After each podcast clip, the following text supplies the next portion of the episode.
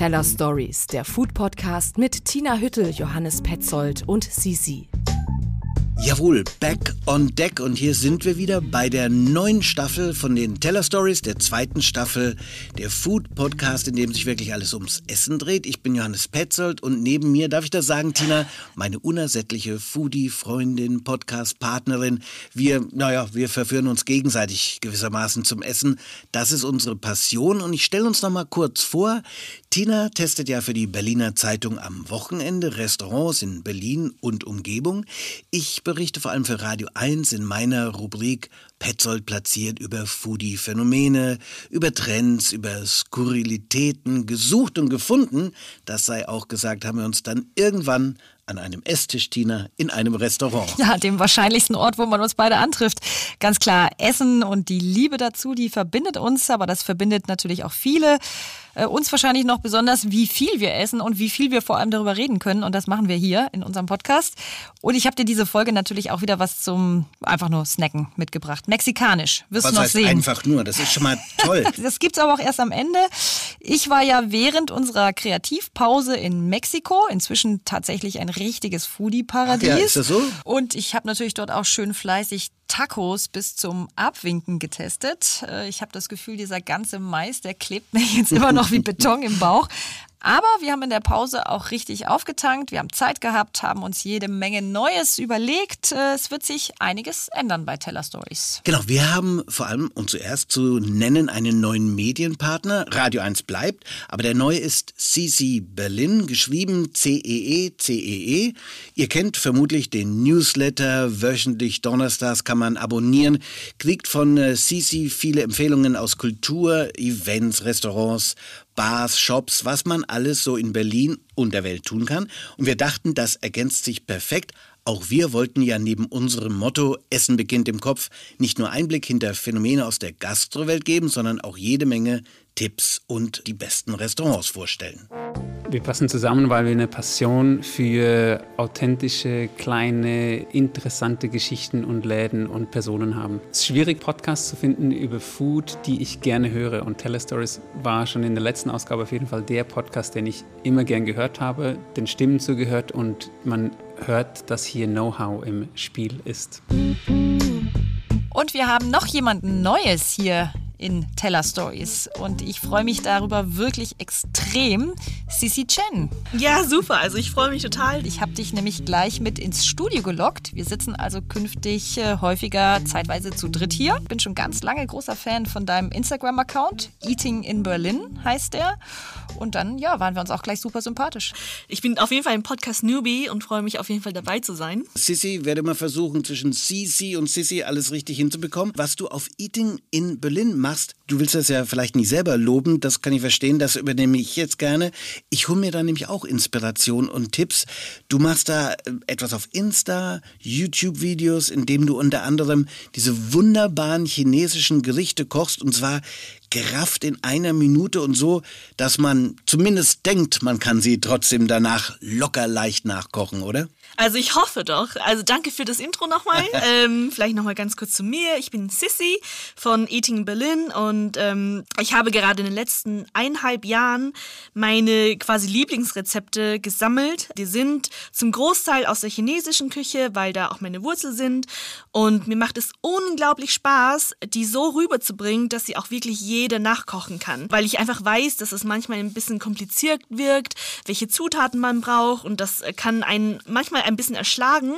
Und deshalb ähm, eignet sich dieses Videoformat ähm, in eine Minute auf Instagram auch sehr, sehr gut. Das heißt ja nicht, dass wir das nicht auch für einen Podcast hinkriegen. So viel also wird schon mal verraten. Hier in den Teller Stories wird also auch jetzt ab und an gekocht. Du bist ja in China geboren, in Wien aufgewachsen.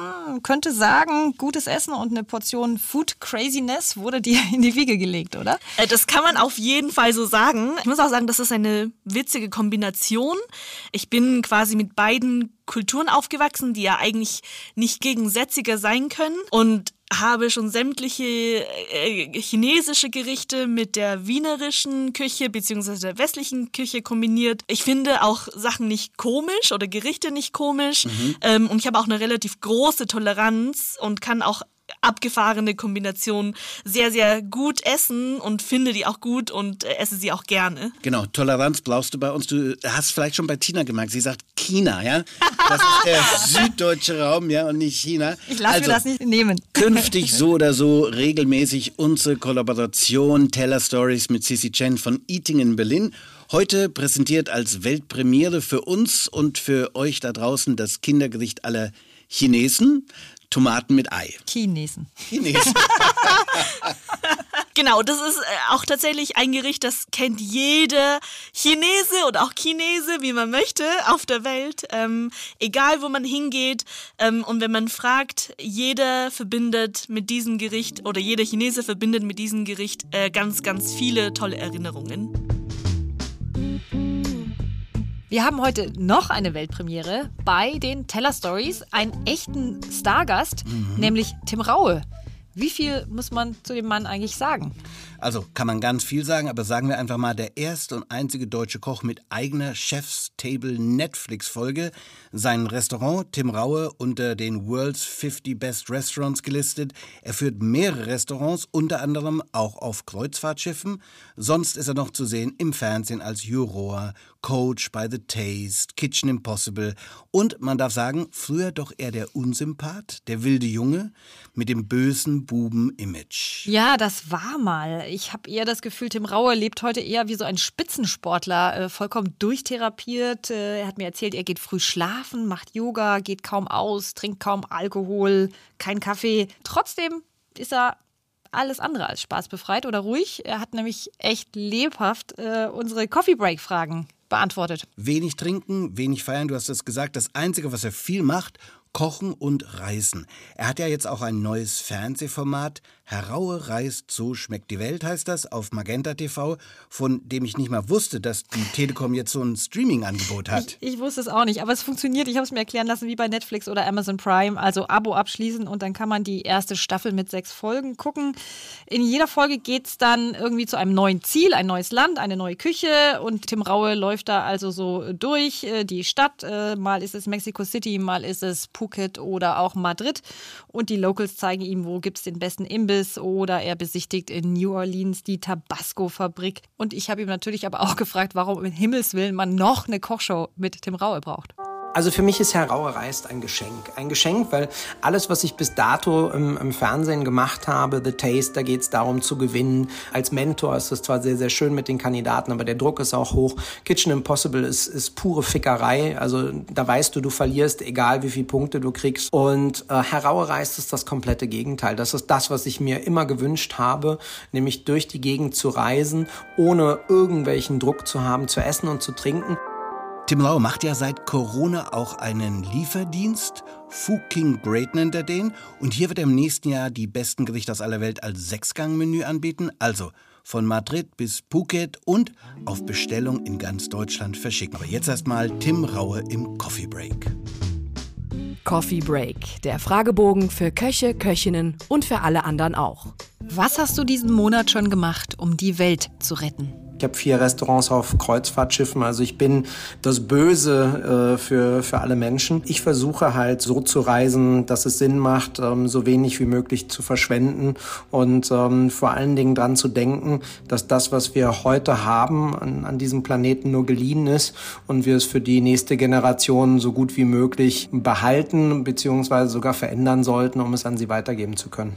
Was wäre aus dir geworden, wenn nicht Koch? Ehrlicherweise, ähm, was ich hätte werden wollen, hätte ich zu dem Zeitpunkt nicht werden können, weil ich einfach kein Abitur gemacht habe. Ich wäre total gerne Architekt oder Interior Designer geworden. Den Luxus, den ich ähm, heutzutage habe, ist halt, dass ich die Restaurants, die ich alle habe, mitgestaltet habe und ich im Endeffekt ähm, das Glück habe, dass ich alles, was ich mir je erwünscht, erträumt habe, realisieren konnte in meinem Leben. Dein Lieblingsgetränk? Ich trinke am allerliebsten tatsächlich ähm, stilles Wasser auf Raumtemperatur, davon auch ziemlich viel. Das mache ich nicht als Herzensangelegenheit, sondern weiß ich, weil ich einfach weiß, dass es mir gut tut. Das, was ich am liebsten mit Freunden trinke, sind ähm, große rote Burgunder, ähm, weil die einfach Seelenschmeichler sind. Sie animieren mich abzuschalten, zu reden und meinen Alltag zu vergessen. In welche Bar geht's für den Absacker? Ich bin grundsätzlich nicht der Bartyp, also das heißt, ich bin immer der Erste, der ins Bettchen geht und ich habe dieses Barthema auch nie verstanden. Harter Alkohol ist nichts für mich und ähm, dementsprechend, ähm, wenn in Berlin zum Beispiel in die Freundschaft, die haben, ist eine tolle Weinbar, die haben tolles Essen äh, und vor allen Dingen großartige Weine. Ich habe nur einen einzigen Ort weltweit, wo ich in die Bar gehe, das ist in Hongkong, im Upper House Hotel im obersten Stockwerk und da kann ich dann rüber gucken von Hongkong Island nach Kowloon und ähm, sehe halt so die Lichter, kann wegträumen und das ist eine Form der Zelebration. Bei jedem Hongkong-Aufenthalt bin ich mindestens einmal abends in der Bar. Was ist dein Guilty Pleasure? Ich bin, ich bin der Meister des Guilty Pleasures. Also äh, ich habe früh in meinem Leben dann gelernt, wenn ich mal was hatte, äh, also sprich monetär, dass das für mich ein fantastisches Tauschmittel ist. Und ähm, ich habe Kaschmir für mich entdeckt. Ich besitze unfassbar viele blaue Kaschmir-Pullover, ein, ein äh, fädig, zweifädig, vierfädig, ähm, habe da riesen viel Spaß dran. Und ich bete alles an, was aus der Fritteuse kommt. Das ist für mich einfach, wenn was frittiert und knusprig und fetttriefend ist, äh, liebe ich es ich bin absolut Zucker-Junkie und, und abhängig und ähm, ich bin auch jemand, der sich echt gerne was gönnt in dem Moment, wo er die Zeit dafür findet und am richtigen Ort ist. Wie viele Kochbücher besitzt du? Ich habe mittlerweile die Sammlung auf 400 runtergestutzt, damit das irgendwie so einigermaßen überschaubar ist und ähm, habe das gleiche Prinzip wie bei Schuhen. Und bei Pullis, wenn was Neues reinkommt, muss was Altes raus. Der große Vorteil ist natürlich für meine Mitarbeiter im Hauptrestaurant, äh, sie haben die ganzen Bücher dann gekriegt. Was war die größte Katastrophe in der Küche? Ich stand mal auf der Messe in Berlin vor 15 Jahren oder so und habe vor 2000 Leuten einen Kochvortrag gegeben und hatte den damaligen Innenminister, Schönbohm hieß der, mit an meiner Seite und ähm, habe wirklich mehrfach versucht, in die Easy Espuma Flasche die äh, Druckpatronen einzufüllen und hatte aber leider keine, ähm, keinen Gummidichtungsring drin. Und der Mist ist wirklich über die ganze Küchenfläche gespritzt. Ich war von oben bis unten zugebastelt und der Schönbohm war so ein ganz harter Hund, äh, der mich wirklich missbilligend angeguckt hat. Ich habe mich dann schützend vor ihn gestellt und äh, habe im Endeffekt die ganze Ladung äh, dreimal abgekriegt, bevor ich dann draus gelernt habe. Dein Rat vom Profi an die Hobbyköche naja, versucht als Hobbyköche nicht Profiköche zu werden. Denn das Problem ist, dass Profiköche ähm, gerade durch ihre Ausbildung ähm, Geschmacksmuster lernen und sich an die halten. Und ähm, umso schöner ist es, das sehe ich immer bei The Taste natürlich, ähm, wenn die Kandidaten Hobbyköche sind und dann völlig kuriose äh, Geschmacks ähm, Wege gehen, die, die großartig waren. Jetzt äh, meine diesjährige Gewinnerin Paula hat zum Beispiel einen Backhändel gemacht ähm, mit einer Kürbiskernmayonnaise, so weit, so gut. Und dazu dann aber einen Salat aus Blaubeeren, Karotten, Ingwer und Koriander. Unfassbar geil. Das beste Gericht deiner Kindheit. Meine Mutter hat es nicht so mit dem Kochen, aber ähm, was ich da am liebsten mochte, war die Steinpilz-Tütensuppe von Aldi. Die war so cremig und lang und hatte, damals kannte man das Wort noch nicht, aber so viel Umami und die war irgendwie, die hatte den Mund ähm, ausgefüllt wie cremiges, beigefarbenes, erdiges, liebevolles Kaschmir, ist dann runtergerannt, geronnen bis in den Bauch, hat den Bauch gewärmt, das mochte ich sehr gerne. Ähm, dann sind wir einmal in der Woche immer in die Markthalle 9 damals einkaufen gegangen, weil wir um die Ecke äh, gewohnt haben und da gab es so, ein, so einen Stand, ähm, wo die Würstchen Brötchen hatten und unter anderem ein, ein Hawaii-Brötchen. Und zwar haben die einfach ein, ein, Käsebrötchen genommen, halbiert, angebraten und dann mit einer, mit einer Ananasscheibe mit äh, Schinken und Käse überbacken. Und das war das erste Mal in meinem Leben, dass ich halt salzig, süß ähm, und cremig zusammen hatte. Und das hat mich dermaßen fasziniert und nie losgelassen, ohne dass ich natürlich wusste, was das dann später mal auslöst. Woran merkst du dein Alter? böse Frage, böse, böse. Also äh, natürlich ähm, merke ich, dass ich nicht mehr die Belastbarkeit habe, die ich mit äh, Mitte 20 bis Mitte 30 habe. Damals habe ich immer sechs, oft sieben Tage in der Woche gearbeitet, nie unter 18, 19, 20 Stunden. Und äh, das geht jetzt definitiv nicht mehr. Ich mache einen Tag in der Woche frei. Und vor allen Dingen ähm, merke ich auch, dass ich, dass ich äh, mir bewusster äh, Ruhe und Zeit nehme, weil der Kopf länger braucht, um kreativ zu sein, ähm, was für mich ganz entscheidend ist. Ähm, ich brauche Stille dafür ähm, und einfach Orte, an, an denen äh, nichts auf mich einprasselt, weil davon habe ich mehr als genug. Wie würden Freunde dich in drei Worten beschreiben? Huh, ähm, ich, ich würde jetzt mal sagen, verlässlich, großzügig und liebevoll. Dein größter Fehler? Die einzigen Fehler, die ich gemacht habe als Jugendlicher, wo ich äh, mich mit Menschen geprügelt habe, das hätte ich mir sparen können, aber äh, da war ich damals einfach noch nicht smart genug und äh, später in der Küche war ich am Anfang meiner Karriere ein Arschloch, weil ich mit dem Druck nicht umgehen konnte, der für mich einfach zu groß war und anstatt äh, das mit mir auszumachen, äh, habe ich meine Mitarbeiter und die Leute um mich herum damit reingezogen, aber auch das habe ich äh, dank vieler, vieler Therapiestunden ähm, bewältigt und äh, bin definitiv da ein besserer Chef geworden und auch ein besserer Mensch. Teller Stories. Gutes Essen beginnt im Kopf. Tim Raue. Ich habe ihn zum Glück kennengelernt, da war er schon ein besserer Mensch. Ich stand nämlich einen Tag lang mal bei ihm in der Küche. Besser gesagt, ähm, ich durfte, glaube ich, so, ich ich glaube, es war Blutkresse, so winzige Blättchen abschnipseln und dann immer so drei auf einen Teller anrichten. Was schön ist bei ihm, die Mittagspause ist ihm wirklich richtig heilig. Da steigt er nämlich jeden Tag ins Taxi und fährt vom Checkpoint Charlie, wo das Tim Raue Restaurant ist, bis an den Kudamm zum Mittagessen und ich durfte ihn an dem Tag begleiten. Und er geht jeden Tag, ich weiß nicht, ob es immer noch so ist, aber ins gleiche Restaurant zum Chinesen Good Friends. Damals auf jeden Fall sein Lieblingsladen, hatte da einen festen Tisch und sagt dann einfach nur C14 220D und weiß ich nicht kennt die Gerichte auswendig. Und äh, ja, das hat mich inspiriert. Lieblingsrestaurants von Köchen. Das ist ja auch die Überschrift, unter der unser Podcast diesmal steht. Ja, mich katapultiert das wirklich auch direkt an die Anfänge äh, von meiner Story als Gastrokritikerin. Table Talk. Tina testet. Du hast deine Anfänge als Gastrokritikerin gerade genannt. Äh, wieso? Was hat das mit der Geschichte zu tun? Ich kann es ja heute offen zugeben. Ich hatte damals wirklich wenig Ahnung von der Berliner Gastronomie. Also ich wusste nicht, was sind die Läden, über die alle sprechen, wo muss man hingehen. Es gab auch noch nicht so viele Szeneläden, muss man mhm. auch sagen, in Berlin. Es war ein bisschen eine andere Zeit. Aber ich wollte natürlich den Leuten die besten Tipps und Restaurants vorstellen. Also was hast du gemacht? Habe ich mir einen äh, guten Koch geschnappt, den ich über Umwege kannte. Andreas Klitsch, der ähm, war mal ein Klassenkamerad von meinem Mann und damals Küchenchef in den Restaurants, die Herbert Beltle geführt hat. Herbert Beltle, ja, mittlerweile Winzer. Ein Restaurant hatte er auch noch, andere hat er abgegeben, aber ganz klar einer der Pioniere, die hier Gastronomie in Berlin geprägt haben. Ja, und sein Küchenchef Andreas Klitsch, der kochte damals am Gendarmenmarkt im Eigners. Das war so direkt neben dem Borchards, anderer Laden, der angesagt war. Den gibt es heute nicht mehr. Und ich bin da wirklich zu ihm hin und habe gesagt, Hilfe, du musst mir jetzt äh, helfen, du musst mit mir essen gehen und zwar in die Läden, wo ihr Köche hingeht, wenn ihr frei habt. Das ist ja 100% auch richtig und gut überlegt. Da, wo Köche essen gehen, da muss es doch einfach gut sein. Äh, zumindest, wenn sie es mehr als einmal tun, also regelmäßig dort sitzen. ne? Und der schleppte mich dann zuerst zu seinem Kollegen Andreas Lochner den gibt es heute auch noch. Der führt eine schöne Weinwirtschaft in Schöneberg, Lochners Weinwirtschaft. Großartiges Lokal. Genau. Und in die Bar Centrale oder Osteria Centrale sagen auch manche, ein Italiener, in dem man eigentlich auch immer ein Koch oder eine Köchin sitzt beim Kenne ich natürlich auch, hört man oft. Läden, wo Köche hingehen. Beschäftige ich mich diesmal auch damit.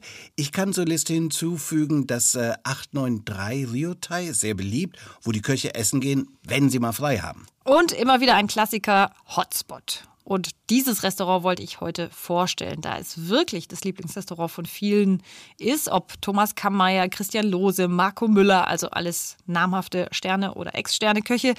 Nach dem Lockdown habe ich echt mit einigen davon äh, gequatscht und als erstes haben die immer mal gesagt, wo sie hinwollen, jetzt wo es wieder offen hat, das Hotspot. Also das habe ich wirklich drei, vier Mal gehört. Ich habe das übrigens auch schon gehört, aber die Frage ist natürlich trotzdem, warum? Oder anders gefragt, was machte so besonders? Das Essen? Kurz vielleicht vorweggeschickt, das Hotspot ist ein Chinese, kantonesische Küche, oft höllisch scharf und ich würde jetzt mal sagen, das Essen ist gut, aber ich glaube, es liegt nur zum Teil daran, mhm. dass man gut isst, warum die Köche darin sitzen. Und ich glaube, es hat auch nicht unbedingt was damit zu tun, wie es da drin aussieht, weil der Laden ist ziemlich hässlich. Kann ich also bestätigen. Fliesenboden, Rauputz, so schwarz lackierte Stühle, also so Westberliner Schick 70er vielleicht. Ja, also so viel zu den Gründen, warum man nicht unbedingt hingehen muss. Aber alright, was ist es dann, was die Leute, die Köche dahin zieht? Meine These, die Weinkarte. Die ist wirklich spektakulär. Also der Gourmet Rio hat die sogar mal als Weinkarte des Jahres ausgezeichnet. Der Hotspot oder das äh, Hotspot hat sich nämlich auf Riesling spezialisiert. Und da gibt es wirklich auf dieser Karte oft rare Flaschen von den ganz großen deutschen Winzern, also JJ Prüm, Battenfeld Spanier, große Gewächse von Markus Molitor. Und das zu echt fairen Preisen. Der Inhaber, der kennt sich fantastisch aus. Der setzt sich auch wahnsinnig gern mal mit an den Tisch, äh, schleppt dann so Weine aus seinem Keller nochmal an, die nicht auf der Karte stehen. Und da versackt man schnell eine Nacht. Und ich glaube, Köche, die lieben sowas. Und äh, wahrscheinlich sogar lieben in ihrer Freizeit mehr trinken als essen. Sei dahingestellt, aber gut möglich. Am Chinesen- und Riesling-Weinkarte kommt ja dann trotzdem die Frage, wie kommt das zusammen? Ist ja eher ungewöhnlich. Stimmt, aber da gibt es einfach auch eine schöne persönliche Geschichte. Also der Inhaber, das ist der Herr Wu und mit dem habe ich auch mich unterhalten und der ist so ein Weinfanatiker und großer Riesling-Kenner, weil er nämlich in Berlin im Studium, das muss so, ich schätze mal 90er gewesen sein, ähm, auf, auf, auf den Riesling gekommen ist. Also er studierte Maschinenbau in Berlin und äh, konnte sich gerade mal so ein Tetrapack Riesling aus dem Supermarkt leisten, hat er erzählt. Aber es war heißer Sommer und er fand den Effekt von diesem Wein unglaublich toll, wenn auch nicht unbedingt den Geschmack. Aber seitdem hat er sich mit dieser Traube beschäftigt und sein Wissen vertieft und dann traf ihn irgendwann der Blitzschlag, meinte er. Also das war dann irgendwie 2005, da hat er zum ersten Mal das Weingut Christoffel, ich weiß nicht, ob du die kennst, die Ja, sind irgendwie an der Mosel, genau, äh, besucht und da schenkte man ihm so eine besondere Auslese ein und dann hat er echt so wunderschön beschrieben, damit war es um ihn geschehen. Also äh, seitdem ist er einfach Riesling-Liebhaber und er hat auch immer noch ganz viele Christoffel-Rieslinge dann im Hotspot auf der Karte. Tina, ich glaube, wir haben uns schon mal darüber auch unterhalten, wie faszinierend äh, diese Zusammenkunft ist. Riesling funktioniert ja fast als einziger Weißwein mit der chinesischen Küche. Ja, Wu hat mir das auch erklärt. Das liegt an diesem Spiel zwischen süß und sauer. Das macht ja auch die chinesische Küche aus. Und auch dieses Spiel zwischen Säure und Süße bestimmt den Riesling. Ja?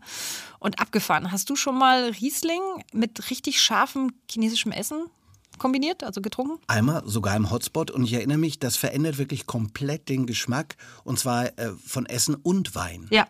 Also ich, ich habe eben dort eine höllenscharfe Spezialität gegessen, die heißt äh, Fuki Faipan. Das ist Rinderzunge und Rindermagen. Der wird so klein geschnitzt, also so wie so Schnitzen davon und ganz scharf irgendwie mariniert und eingelegt. Der ist aus der Heimat von äh, Herrn Wu aus Sichuan. Und ähm, ich war das letzte Mal wirklich dann mutig genug, den zu probieren und ich bin wirklich total begeistert. Also dieses äh, wirklich scharfe, würzige Fleisch äh, schmeckt überhaupt nicht mehr nach Innereien und ähm, Zunächst schmeckt es dann irgendwie erstmal süßlich, dann brennt so dieses Chiliöl sich in deine Ohren, in deine Nase, das brennt alles, es fängt an zu tropfen. Und ich schwöre, in dem Moment, wenn du diesen Riesling an deine Lippen führst und einen Schluck nimmst, hört es auf. Das glauben wir dir, aber was passiert dann? Ich weiß es nicht, was es ist. Also irgendwie muss da eine chemische Reaktion stattfinden. Also dieser trockene Riesling, der eigentlich säuerlich ist, entfaltet eine unglaubliche Süße bei dieser Kombination mit der Schärfe von dem Essen. Also er nimmt die Schärfe komplett weg und ähm, du schmeckst also wirklich nur äh, etwas Süßes am Gaumen und auch wieder kannst du diese Umami-Fleischnoten wahrnehmen. Also das salzige, schmelzige, das Schärfe, äh, die Schärfe verschwindet. Äh, for the record halte ich mal fest, ich habe dich noch nie so viel über Getränke, also über den Wein sprechen hören beim Restaurant-Tipp. Du hast diesmal besonders viel getrunken, das haben wir gehört. Noch ein Tipp, was man da aber sonst noch vielleicht essen kann. Super ist zum Beispiel die in Teeblatt geräucherte Ente auf der Karte. Also auch eine Spezialität aus Sichuan. Räuchern ist eigentlich nicht so mein Ding. Ich finde das manchmal nervig, weil das so äh, diese Raucharomen alles äh, überdecken. Aber in dem Fall ähm, ist das sehr, sehr zart, weil die wird nämlich eben in Teeblatt gehüllt und dann geräuchert. Und insofern äh, färbt das offensichtlich nicht so stark ab. Man hat eher tatsächlich so eine Teenote äh, im Geschmack als ein Rauch.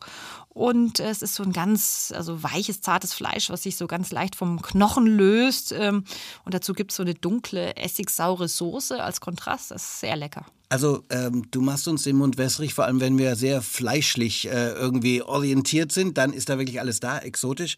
Äh, gibt's was Vegetarisches? Ja, ein Lieblingsgericht von Marco Müller. Immerhin Berlins Oha. einziger Drei-Sterne-Koch aus dem Rutz.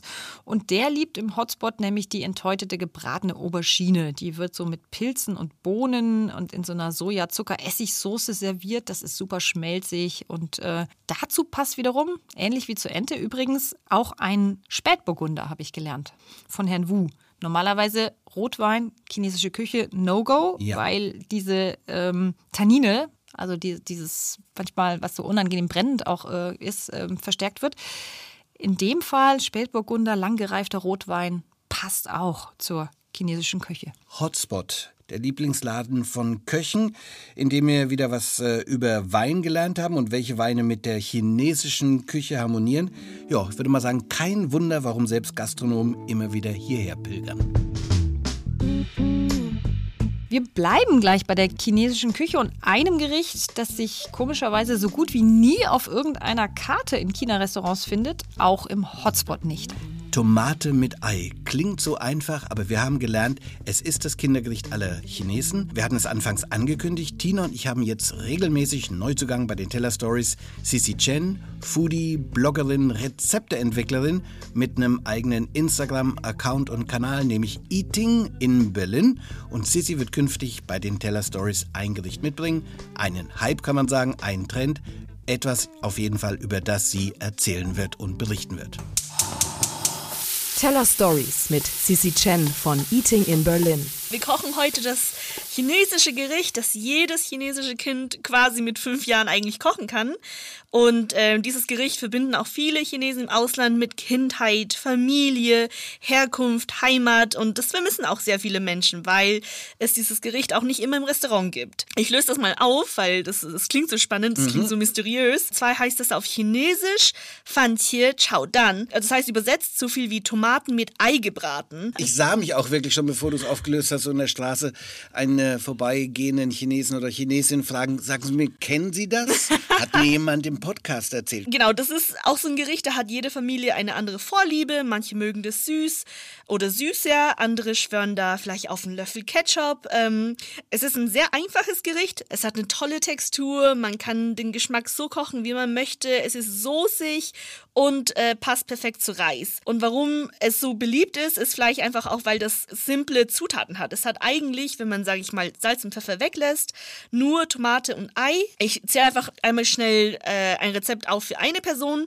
Dafür braucht man drei Tomaten, zwei Eier, eine Frühlingszwiebel, ein Teelöffel Pfeffer, ein Teelöffel Salz und 1,5 Teelöffel bis 2 Teelöffel Zucker, je nachdem, wie süß man das mag. Also ich bin wirklich gespannt. Einfacher könnte es eigentlich nicht sein. Du hast auch einen Reiskocher mitgebracht. Genau. Habe ich gesehen. Richtig. Ja. Und da, da, muss ich auch gleich mal fragen, ich habe keinen Reiskocher. Fehlt mir was Essentielles in der Küche? Braucht man unbedingt einen Reiskocher? Ich würde sagen 100% ja. Okay. Ähm, ich könnte ohne Reiskocher nicht leben, weil man natürlich auch mit einem Reiskocher kochen, das wissen vielleicht viele nicht. Man kann mit dem Reiskocher auch sehr gut Suppe kochen, man kann auch darin anbraten theoretisch, man kann damit auch Kuchen backen. Wow. Ähm, das heißt, äh, diese Podcast-Folge ist ein echter Gamechanger auch im Leben von Johannes Petzer, weil natürlich werde ich mir, du hast auch keins, ja? ja ich habe okay. einen Reiskocher, ich habe Reis, aber ich koche keinen. nur Reis da drin. Okay, ja, also du hast den äh, Rolls-Royce und weißt den gar nicht richtig ja, äh, auf der Autobahn auf die linke Spur zu bringen. Ich habe den Rolls-Royce noch nicht mal gesichtet, aber das wird sich jetzt ändern.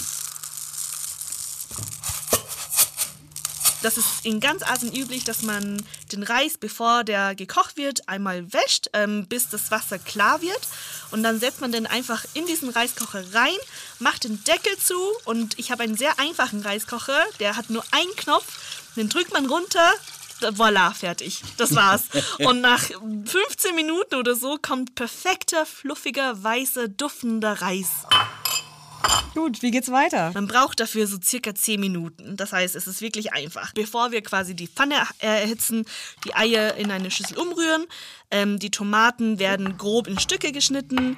Die Frühlingszwiebel wird auch klein geschnitten. Die wird am Ende quasi als Dekoration drüber ähm, gestreut. Und dann können wir eigentlich auch schon anfangen. Das Ei wird wie ein Omelett zubereitet mit etwas Öl in der Pfanne. Wenn das Ei fertig ist, aus der Pfanne nehmen und dann in eine Schüssel zur Seite stellen und dann mit etwas Öl in der Pfanne die Tomaten anbraten. Es dauert ja in der Regel nicht so lange, bis äh, Tomaten weich werden, weil dann kommt die ganze leckere Soße raus. Das wird ein bisschen cremiger. Ähm, und sobald die Tomaten weich sind, kommt das Ei ähm, aus der Schüssel wieder zurück. Und danach muss man nur noch mit Salz, Pfeffer und Zucker würzen, zwei bis drei Minuten köcheln lassen und ganz, ganz wichtig, ähm, gerade beim äh, Chinesisch kochen immer abschmecken. Und das ist tatsächlich so ein Ding aus der chinesischen Küche. Es gibt super selten Rezepte für Gerichte. Und das kommt daher, weil die Rezepte oder die Geschmäcker einfach in so einem großen Land sehr unterschiedlich ist und regional so viele verschiedene Rezepte gibt und Vorlieben. Das heißt, gerne das das Rezept, was ich äh, hier vorgestellt habe, nehmen und bitte, bitte einfach individuell abschmecken. Da gibt es wirklich keine Regeln. Es, es muss einfach am Ende euch schmecken. As if by magic. Plötzlich steht das Gericht vor uns und es duftet hervorragend. Sissi, ich verteile mal. Ja. Und Sissi hat nicht unter- oder übertrieben. Zehn Minuten war das Gericht äh, fertig. Und sag mal, wie oft kochst du dir das jetzt selber zu Hause?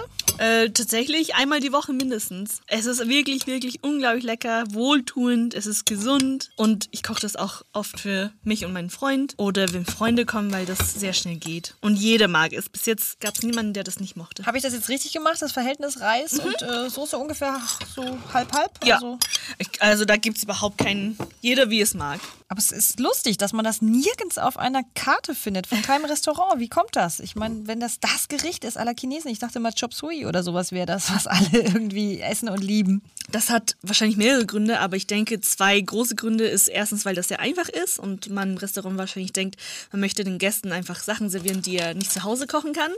Und das andere ist, äh, weil man, glaube ich, das auch nicht so primär mit chinesischer Küche assoziiert, weil das einfach sehr einfache Zutaten hat und nicht unbedingt dieses Scharf ähm, und, und Numbing von der Sichuan-Küche. Es ist auch nicht dieses dickflüssige, süß-sauer, sondern es ist einfach ein sehr simples, einfach wohltuendes Gericht, was vielleicht auf den ersten Blick nicht unbedingt chinesisch aussieht. Also ich habe jetzt einfach mal schon ohne euch angefangen, Leute.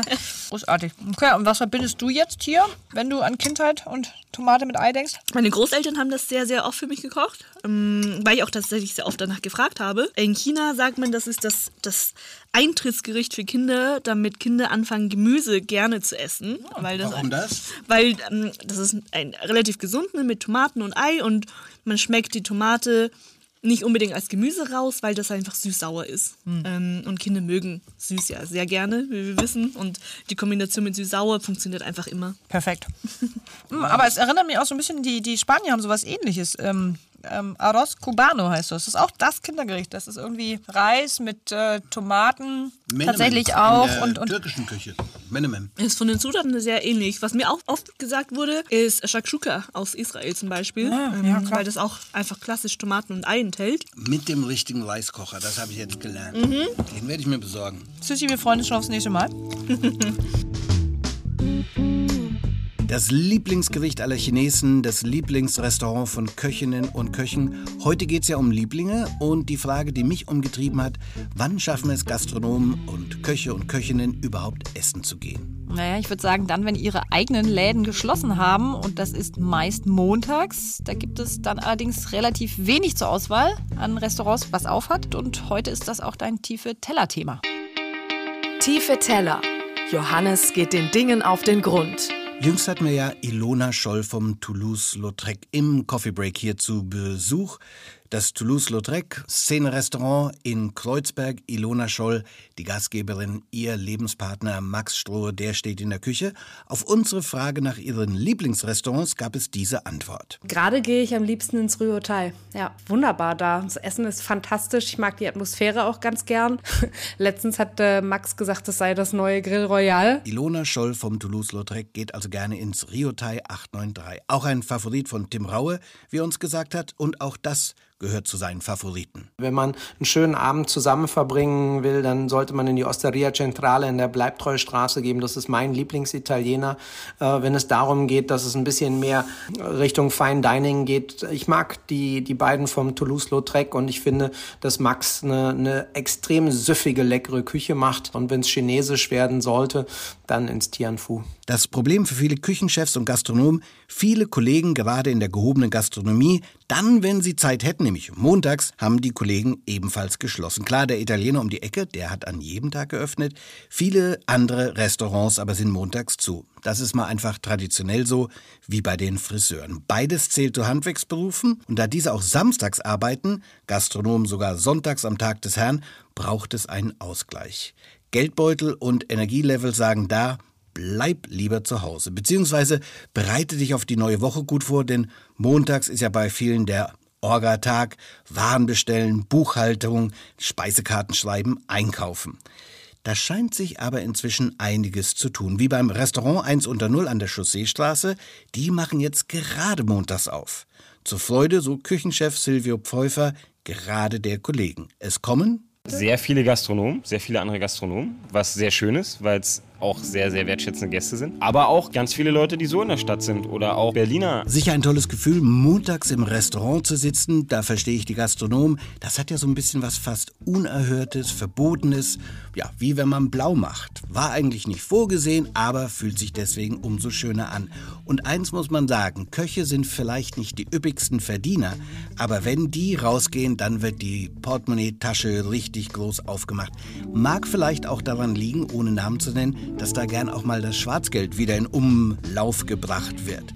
Auf jeden Fall, wenn Köche rausgehen, heißt es klotzen, nicht kleckern. Hier noch so ein paar No-Gos von den Küchenchefs, was man niemals im Restaurant bestellen sollte, auch nicht bei den Kollegen. Zuerst zu nennen Trüffelöl, da ist nämlich kein Trüffel drin, sondern Chemie. Und das Tagesgericht mit Meeresfrüchten am Montag, das will man auch nicht. Gebratenes Fleisch, wo kein Blut mehr rausfließt, geht auch nicht für Köche, die wollen's blutig. So, noch ein paar Tipps von mir, wo man künftig montags vielleicht hingehen kann, mit hoher Wahrscheinlichkeit Köchinnen und Köche da sitzen zu sehen. Eines haben wir schon gehört von Tina, den Hotspot. Ein anderer heißer Tipp, das Fassil am Potsdamer Platz. Hat sogar Montag mittags geöffnet und bietet sein Abendmenü dann noch preiswerter an. Ein anderes, das Zero Waste Restaurant Freya auf der Torstraße. Ebenfalls auf selbiger Straße das Nose to Tail Restaurant To the Bone. Das habe ich sogar empfohlen, dem Käseexperten Fritz Lloyd Blomeyer und der Patissiere Anna Plagens vom Du Bonheur. Beide sind in der Gastronomie tätig. Beide waren richtig froh über meinen Tipp für dieses Montagsrestaurant. Zusammen aßen wir Wolfsbarsch mit Kalbshirn gefüllt. Und wie das Gericht geschmeckt hat, davon mehr in der nächsten Teller Stories Episode. Teller Stories. Gutes Essen beginnt im Kopf. Bevor wir jetzt aber den Blick schon auf die nächste Teller Stories Episode richten, schauen wir erstmal, was bei CC Magazine und Newsletter diese Woche passiert. CC Newsletter, unsere neuen Partner bei den Teller Stories. Der Newsletter mit Instagram-Kanal für Kultur, für Ausgehtipps, Events, Design und natürlich Essen und Trinken. Ich habe mit Sven Hauser von CC gesprochen. Der ist Founding Partner und Creative Director von CC und ich kann euch sagen, bei Sisi sind sie immer vorne, schneller als der Rest, auch was die Adventszeit angeht. Diese Woche erwartet euch im CC Magazine der Adventskalender von Jens und Erik vom Drink-Syndikat. Jeden Tag äh, öffnet ihr ein Türchen und nach zwei bis vier Tagen kriegt ihr zwei Drinks zusammen von kleinen Gin-Manufakturen, selber gemachten Kräuterlikörs und Sirups und Pitters und da gibt es so Dinge wie zum Beispiel der Smoked Cinnamon Negroni und die Rezepte sind alle von Berliner Bars äh, bis nach ganz äh, Deutschland, europaweit. Sehr cool. Ich habe auch eine ganz ähnliche Überraschung für dich als Rausschmeißer. Äh, noch kein Adventskalender, das ist mir ein bisschen zu früh, mhm. aber aus Mexiko importiert. Wo du gerade im Urlaub warst? Und zwar war ich in der Provinz Jalisco oder Jalisco. Weißt du, was daherkommt? Ich tippe mal, um alle Klischees und Vorurteile zu bedienen. El Chapo, also richtig guter Stoff. Das ist ja der Bundesstaat, der für Drogenbanden und Drogenkrieg berüchtigt ist. Das auch, das auch, aber auch für Tequila. In Jalisco sowie im Rest von Mexiko trinkt man nämlich diesen Brand aus Agaven. Der wird ja aus diesem Herz dieser Pflanze destilliert, der Saft. Und ich sag dir, Tequila war in Mexiko meine Rettung. Ich habe so viel Mais gegessen in allen Formen. Mais, äh, Tacos, Fladen und das verdaut sich echt schlecht, aber richtig gut mit dem Zeug, zu dem ich dich jetzt verführe. Ich habe schon die ganze Zeit drauf geschaut yeah. und gesehen auch so beim Hinkicken, da handelt es sich um Tequila, aber ähm, ja. Zitrone, Salz, wo sind die Klassiker? Oh, Johannes, ich habe ein neues Ziel festgelegt. Und zwar bei unseren Selbstversuchen künftig immer aufzuräumen mit falschen Infos, Mythen und Vorurteilen. Okay. Okay. Tequila, Nationalspiritose Mexikos, kalt zu kippen als Shot mit Salz und womöglich Zitrone zu beißen. Das, was wir in unserer Jugend gemacht haben, ist gar nicht mexikanisch. Okay. Ich dachte, äh, das kommt dazu, um dieses Brennen abzumildern, damit es alles ein bisschen runder, süffiger wird. Ja, also mit dem Brennen, so viel sage ich dir auch, haben die Mexikaner überhaupt kein Problem. Also ja, die können das schärfste, den schärfsten Shit essen, ohne irgendwie auch nur mit der Wimper zu zucken. Nein, also Tequila wird in ganz langsamen Schlückchen genossen. Und zwar auch gar nicht kalt, also äh, eher in so einer Temperatur 18 bis 22 Grad, habe ich jetzt hier auch mal gemacht. Mhm. Und dann in Gläsern, so länglichen, hohen, schlanken Gläsern, Caballitos heißen die, oder auch sogar im Cognac-Schwenker. Damit die Aromen voll zur Geltung bringen. Und Okay, das ist jetzt aber echt unüblich. ja, Ja. Hm? und wenn schon äh, was Saures, dann auf keinen Fall Zitrone, sondern Limette.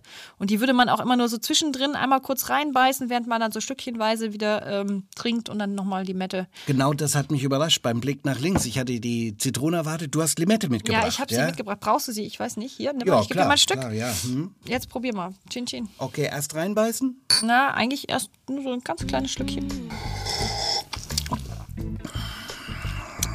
Ja, so warm. Man Also ja, und jetzt beiße ich da mal rein. es ist so ganz sanft und mild. Wir haben auch schon wieder eine Uhrzeit erreicht hier, wo man äh, irgendwo in der Welt ist schon das Fest bei Leuten. Und deswegen dürfen wir auch Tequila jetzt äh, trinken. Ich trinke da nochmal. Ja, trink ruhig weiter. Ich sag dann schon mal bis ganz bald. Ihr könnt uns auf Radio 1, auf CC und allen gängigen Podcast-Portalen hören. Ja, Tina, aber ich habe noch kurz was, jetzt wo ich meinen äh, Tequila zu Ende getrunken habe. Du sagst Tina, ja, haben wir mehrfach gehört.